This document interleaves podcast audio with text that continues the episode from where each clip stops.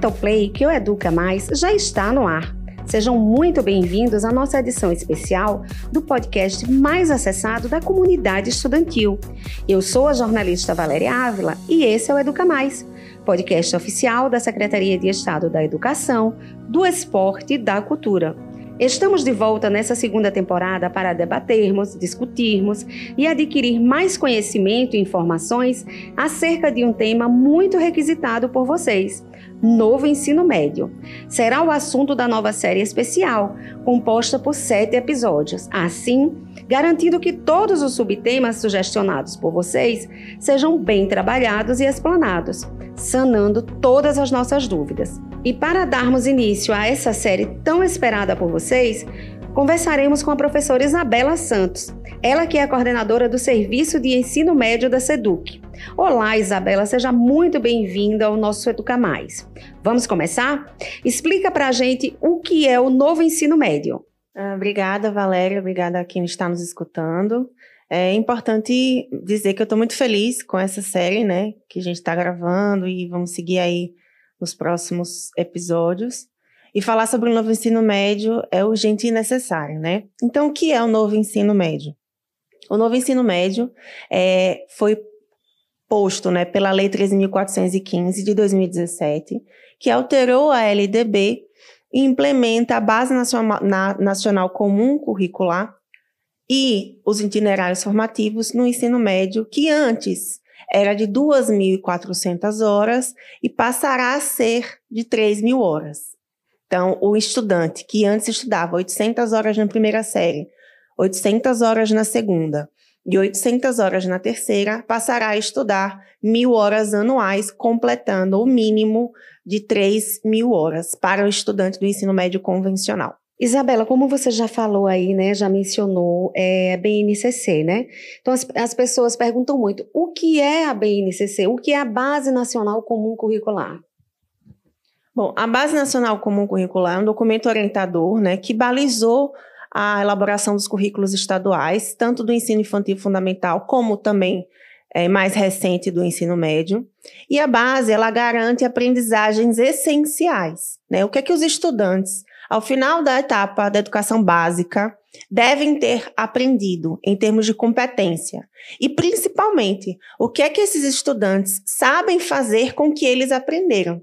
Por isso que a linguagem das competências e das habilidades, né, da Base Nacional Comum Curricular, mais conhecida como BNCC, é, é, importante que as pessoas entendam, né? Não é currículo, o BNCC não é o currículo, o currículo do Estado de Sergipe foi elaborado por professores do Estado de Sergipe, entendendo as realidades do estado de Sergipe em todas as etapas, e no ensino médio não foi diferente, mas a Base Nacional Comum Curricular tem como objetivo garantir as aprendizagens essenciais para os estudantes da educação básica. Isabela, você já falou aí sobre é, é, a respeito da, do, da BNCC. E quando você fala do, é, da parte do termo curricular, né, não é um currículo. Eu gostaria que você enfatizasse de novo, porque é uma pergunta que chega muito para gente. Por favor. Perfeito, Valéria. Isso é muito importante que a gente saiba. A BNCC não é currículo. A BNCC é competências e habilidades que o estudante, ao decorrer de toda a sua vida escolar na educação básica, deve alcançar.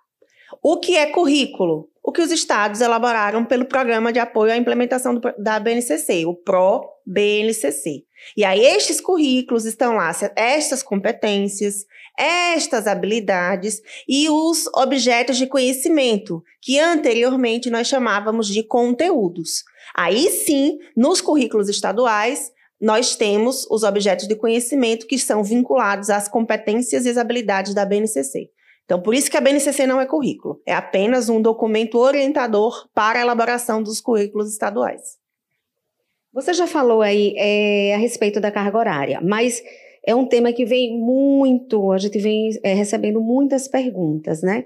Então, como está distribuída a carga horária no novo ensino médio na nossa rede estadual de ensino?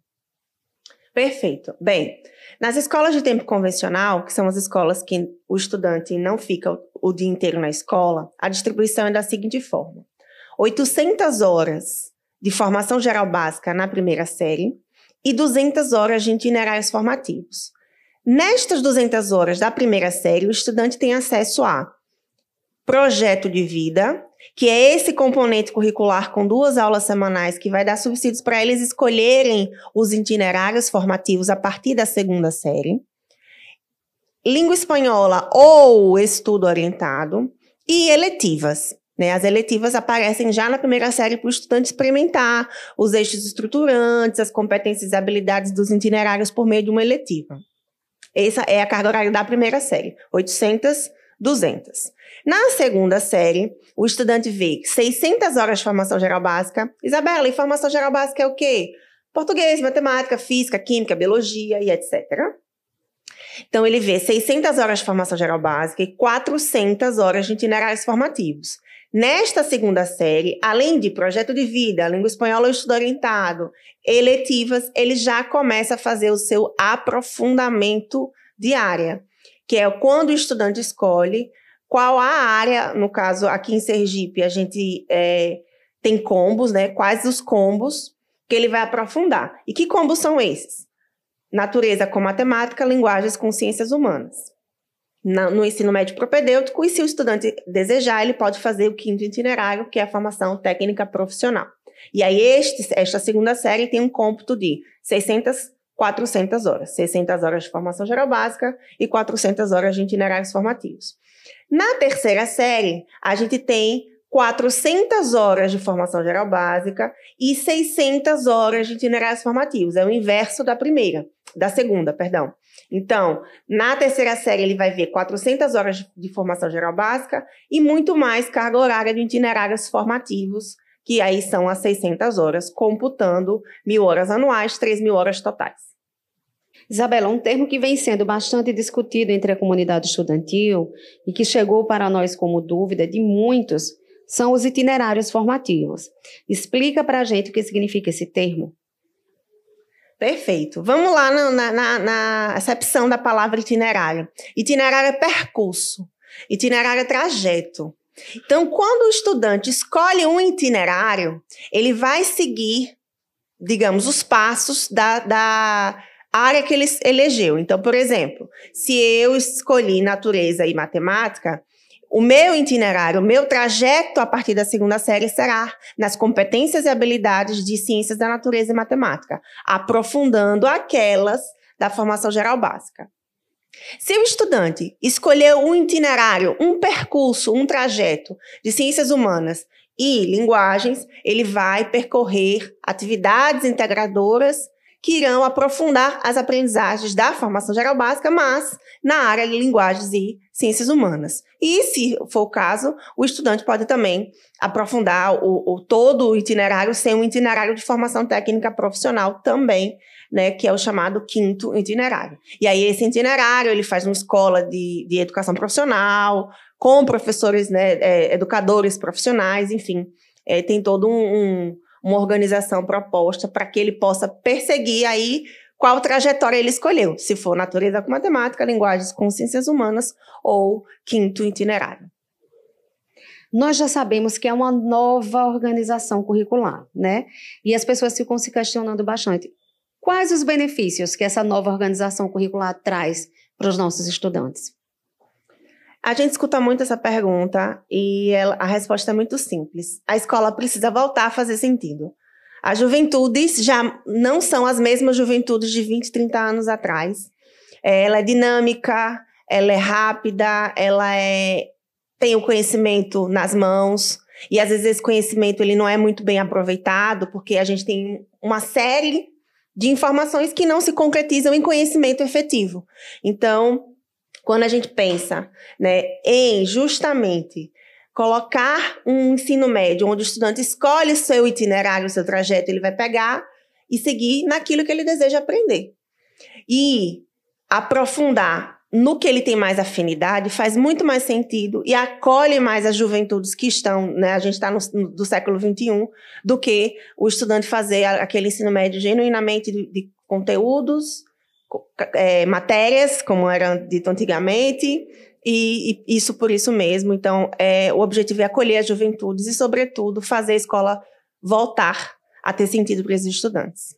Um outro assunto muito pedido aqui, Isabela, é, com relação à implementação do novo ensino médio. Algumas disciplinas serão excluídas. Eu já entendi pela sua explicação aí que não, mas eu acho muito importante a gente discutir esse tema aqui. Então, eu vou é, é, repetir. Algumas disciplinas serão excluídas? Não. Em Sergipe, eu posso falar por Sergipe, né, com muita convicção. Nós tivemos muito cuidado né? Porque sim, a gente teve uma redução da formação geral básica, mas como eu, eu expliquei anteriormente, as aprendizagens serão aprofundadas nos itinerários. Então, o estudante não vai perder conhecimento nem nada do tipo. Mas, quando a gente para para pensar que a gente perdeu né, carga horária, mas como é que então isso vai se estabelecer? Só para você ter uma ideia, Valéria, aqui em Sergipe a gente não vai ter mais nenhum componente com uma aula semanal. Todos os componentes curriculares aparecem na matriz curricular ao longo dos três anos. Então, pode ser que em algum semestre ele não apareça? Pode. No entanto, ele está lá presente. E quando ele não estiver enquanto componente curricular, ele estará como itinerário formativo, né? E, nesse sentido, todos os componentes foram mantidos com uma carga horária mínima de duas aulas semanais. Então, todos os componentes da nossa matriz da rede estadual da formação geral básica têm duas aulas semanais exceto língua portuguesa e matemática, que tem três e em alguns semestres quatro aulas semanais. Então, nenhum componente foi excluído, é, não existe essa história de que o estudante só vai ver língua portuguesa e matemática. Isso em Sergipe não procede, não está acontecendo e nem vai acontecer, pelo menos a proposta pedagógica, que já é aprovada pelo Conselho Estadual da Educação tem todo, todo esse lastro de apoio para os estudantes, para as escolas e também para o sistema de ensino como um todo. Então, não, a gente não vai ter nenhuma exclusão de nenhum componente. Agora, eles aparecerão ao longo dos três anos de modo mais, é, a cada semestre pode ser que é, isso seja mudado. É muito bom você explicar isso, porque é, tanto nossos estudantes, né, eu falo, eu chamo de comunidade estudantil, não só os estudantes, mas como equipes diretivas, professores, coordenadores, gestores, é, entender de uma vez por todas que não será algo ruim, é algo novo, algo positivo, algo que traz é, é crescimento, conhecimento. Então, não existe isso, gente, de, de excluir disciplina alguma. O novo ensino médio veio para somar, somar conhecimento né, crescimento é, estudantil de cada um de vocês. A gente entende que o Enem deve se adequar a essa nova estrutura. Fala para a gente como ficará o Enem dentro dessa nova organização curricular, Isabela. Bom, a proposta do, do INEP, né, e do, do governo federal e do, do MEC, é que o Enem já saiu, inclusive, um, um, existe um grupo de trabalho estudando o Enem, que vai ser agora o Enem para o novo ensino médio. É, e esse grupo de trabalho do INEP, com o Ministério da Educação e o CONSED, né, é o Conselho Nacional do Secretário de Estado da Educação, estão estudando isso. Qual é a proposta do Conselho Nacional? Que já saiu essa proposta inicial. A proposta inicial é que um final de semana o estudante faça a prova de formação geral básica, com as competências e habilidades da Base Nacional Comum Curricular, e no outro final de semana ele faça com as competências e habilidades dos itinerários formativos. Por isso que é muito importante a gente explicar que itinerário e formação geral básica estão no mesmo patamar. Porque aí, ah, mas eu vou ter menos componente curricular na terceira série. E o Enem? O Enem também vai ser formação geral básica e itinerários formativos. Ambos estão no mesmo nível, com o mesmo grau de importância, e a proposta do Conselho Nacional para o novo Enem é que ele seja desta forma. Aí o estudante, no segundo domingo, né, ele, ele vai eleger é, quais são as áreas que ele vai cursar. Então, na, na ocasião da inscrição, ele vai dizer: eu vou fazer natureza com matemática, linguagem com ciências humanas, enfim. Essa é a proposta inicial. A gente sabe que é, muitos anos ainda estão pela frente, porque a proposta é que o novo Enem se estabeleça no ano de 2024, que é quando a gente fecha o ciclo de implementação. Apenas em 2024, final do ano de 2024, todas as escolas do território nacional, e Sergipe não vai ser diferente, vão estar com primeira, segunda e terceira séries rodando o novo ensino médio. Então, esse estudante que entrou agora em 2022 vai fazer novo Enem. Então, significa dizer que em 2024, quando ele for fazer, em 2023, final do ano de 2023, ele vai fazer a inscrição do Enem, vai escolher a área que ele aprofundou na escola, né? Ele vai escolher para fazer o segundo final de semana do Enem. O Enem está proposto a priori desta forma. É, pessoal, essa conversa é, até aqui já deixa bem claro que o novo ensino médio, ele não veio, assim, um grupo parou para pensar e decidiu que vamos jogar ao vento o novo ensino médio. Não é isso. Ele foi pensado é, em todos os detalhes, com toda a sua grandiosidade, para, já, já falei isso aqui, vou repetir de novo, para um crescimento né, de cada um, tanto dentro, uh, do tanto dentro por parte dos gestores, como por parte da nossa classe de alunos. Ninguém está aqui é, é, querendo colocar para vocês, inserir é, que tem que ser assim. Não, é bom para todo mundo. O novo ensino médio ele vem é, trazer novidades, crescimento, como eu já falei aqui. Ninguém parou para pensar, ah, vou fazer, vai ser melhor, meu estado vai ser melhor. Não, gente, tem um porquê. Tudo tem o seu motivo. Basta a gente parar, estudar um pouco, ler mais né, a respeito do ensino médio, do novo ensino médio. E nós do Educa Mais estamos aqui para tirar as dúvidas de vocês. Justamente por isso estamos com esse especial Novo Ensino Médio. Se ficou ainda alguma dúvida, vocês vão mandar, daqui a pouco eu vou falar para vocês como é que vai funcionar e a gente volta ao tema sem problema nenhum. O que a gente quer é que vocês entendam claramente o que é o novo ensino médio e o quanto ele traz de positivo para o conhecimento de cada um de vocês. Beleza? Então vamos lá para nossa é, é, continuar com o nosso programa. Isabela, nós recebemos também muitas perguntas por parte dos professores. A gente entende que não só os alunos, os pais ou os responsáveis que estão preocupados. Não, os professores também estão. E eles questionaram muito como fica a formação deles diante dessa nova realidade. É ótimo essa pergunta, Valéria, e a gente precisa historicizar alguns passos. É, o novo ensino médio, como eu disse no início, ele é fruto da Lei 3.415 de 2017. Em 2018, o governo federal lançou um programa de apoio para as escolas. Então, as escolas receberam recurso nas suas, no PDDE para, para serem escolas piloto, que são as escolas que agora, em 2022, já estão com itinerário formativo de aprofundamento. Bem, de 2017, 2018, 2018 vamos dizer, para cá, até de 2018 para 2022, todos esses anos, incluindo os anos de pandemia, né, que estivemos, nós fizemos formação. Tanto formação do ponto de vista de instrucional mesmo, quanto reuniões formativas, plantões de dúvidas e etc. Então, o, o nosso professor da rede, ele teve a, a, a oportunidade de acessar é, formações das mais distintas ordens. Obviamente, a gente sabe que os anos de 2020 e 2021 foram muito desafiadores para os professores, para mim, né? Eu sou professora, para todos nós. Então, desafiador no sentido de que estávamos aprendendo algo novo, né? Porque não sabíamos como é que iríamos ministrar aulas à distância e tavam, estávamos tentando todo esse tempo nos manter de pé e vivos, enfim, e com saúde. Mas é, a gente ofereceu formação de 2018 até os dias atuais. Então, a gente tem informações, vamos ter formações agora nos próximos meses. A gente estabeleceu, o Serviço de Ensino Médio estabeleceu uma série de plantões de dúvidas. Então, a gente recebe qualquer ser humano que esteja atuando, estudando, trabalhando, passando na porta de uma escola de ensino médio do estado de Sergipe, precisa entrar nesses plantões para tirar essas dúvidas. E para os professores, principalmente, a gente já ministrou várias formações, seja de formação geral básica, seja de itinerário formativo, de eletivas, como fazer sua própria eletiva, formações em projeto de vida, que é uma pergunta que sempre nos fazem. Ah, mas se, se qualquer professor pode ministrar projeto de vida, como é que é?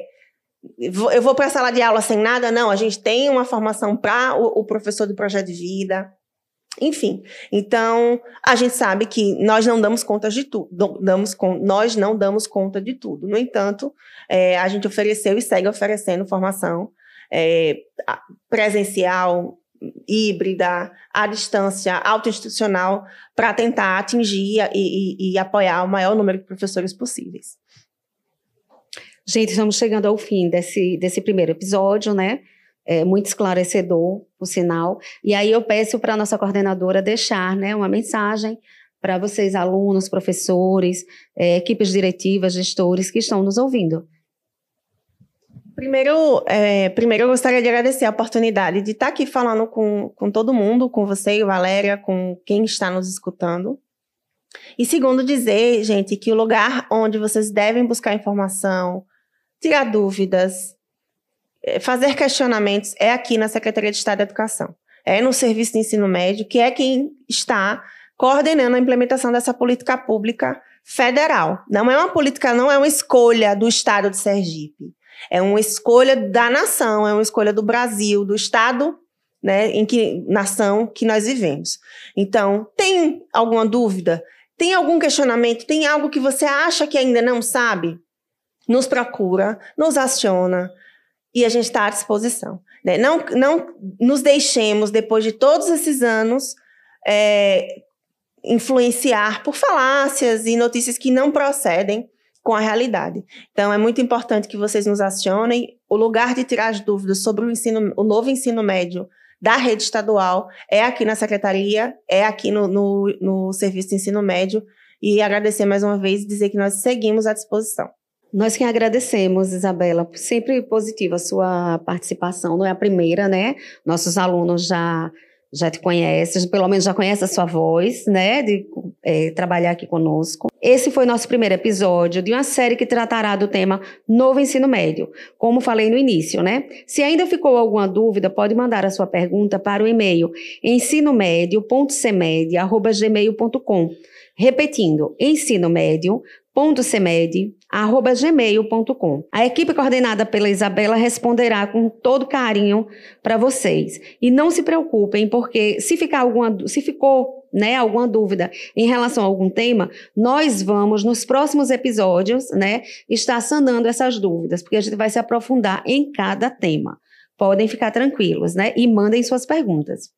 No próximo programa, conversaremos com Karine Mendes. Ela que é coordenadora pedagógica, né, aqui do Serviço de Ensino do Novo Ensino Médio, né, da SEDUC. É, e nós vamos tratar do tema distribuição da carga horária para professores. Compartilhe esse episódio, esteja sempre com a gente nos ouvindo, enviando suas dúvidas, sugestões de temas. Queremos te ouvir também. Ah, não poderia esquecer de avisar que agora estamos com o trabalho de edição do Matheus Martins, que se juntou à nossa equipe para levar informação séria e muito conhecimento para vocês. E outra coisa, né, gente? Nada de fake news. Entre em contato com a gente, entre em contato com a equipe do Educa Mais, a equipe da Isabela, né? E sempre tirando dúvidas é, de algo verdadeiro. Até o próximo Educa Mais. Tchau, tchau.